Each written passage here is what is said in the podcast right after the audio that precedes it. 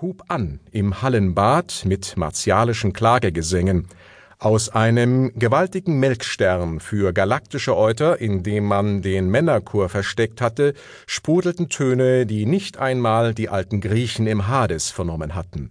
Dazu orgelte eine Gülleorgel den verhängnisvollen Tristan-Akkord, so dass Nasen hinschieden. Bulldoggen von Lanz und Kranz tuckerten und brüllten auf wie der Stier des Poseidon, dessen Zeugungskraft bekanntlich gigantisch war. Nur ein einsames Elektromobil von Tesla zog lautlos seine Kreise. Ein letztes Aufbäumen gegen den Pillenknick also, der Tenor schnappte nach Luft, der Mezzo röchelte und der Bassbariton fiel aus der Fassung. Vor lauter Verzweiflung wurde das Cembalo abgefackelt, während der Steinway sich gerade noch retten konnte. Die Zuhörer waren bis ins Mark getroffen. Es brannte, es schluchzte, es heulte auf, Damen suchten Schutz unter Männerjoppen, Kinder verstießen ihre Eltern, Funken durchstiebten das Firmament, Sterne explodierten. Zu guter Letzt hauchte auch die Software ihr Leben aus. Die Experten vom E-Werk hatten freilich die Sache voll im Griff. Der schlussendliche Jubel war verhalten, denn die Erschütterung des Publikums schrieb Bände und hallte noch bis ins jüngste Glied nach. Und möchte ich Ihnen auch sagen, Kultur ist auch wichtig. Dankeschön.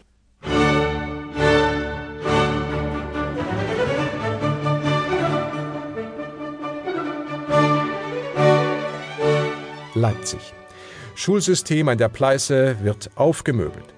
Die neue Leipziger Schule, die unlängst mit einer maroden Kreissparkasse mit Parkbank fusionierte, wurde gestern in einen Tatort als groß angelegtes Täuschungsmanöver entlarvt.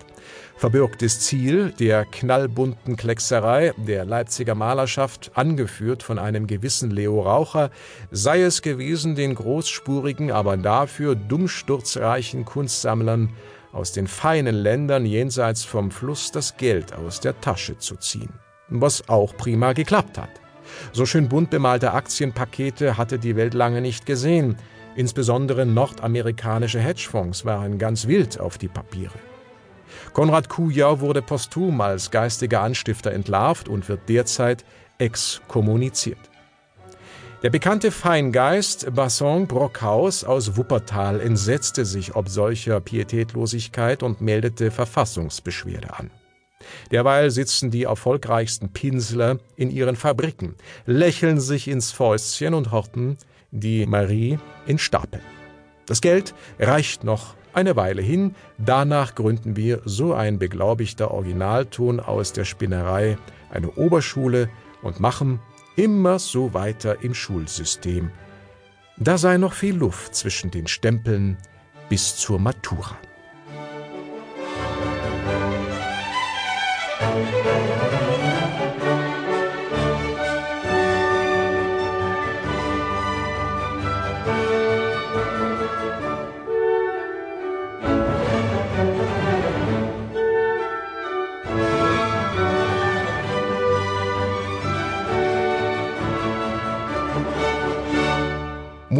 ohne Leidenschaft ist für die Katz.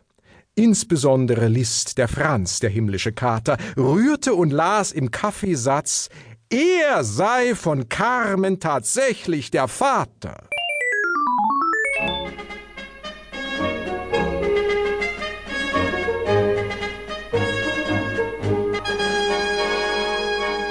Künstlerischen Dingen ist besonders fit der Ignorant.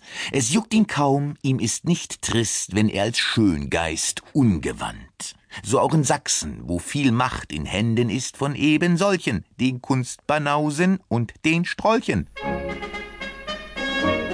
der Ignorant sich wichtig tut, dann präpotent agiert er heiter, unkundig, doch mit Übermut turnt er auf der Karriereleiter. So auch in Sachsen, wo viel Macht in Händen ist von eben solchen, den Kunstbanausen und den Strolchen. Drum aufgepasst vor eben solchen, den Kunstbanausen und den Strolchen.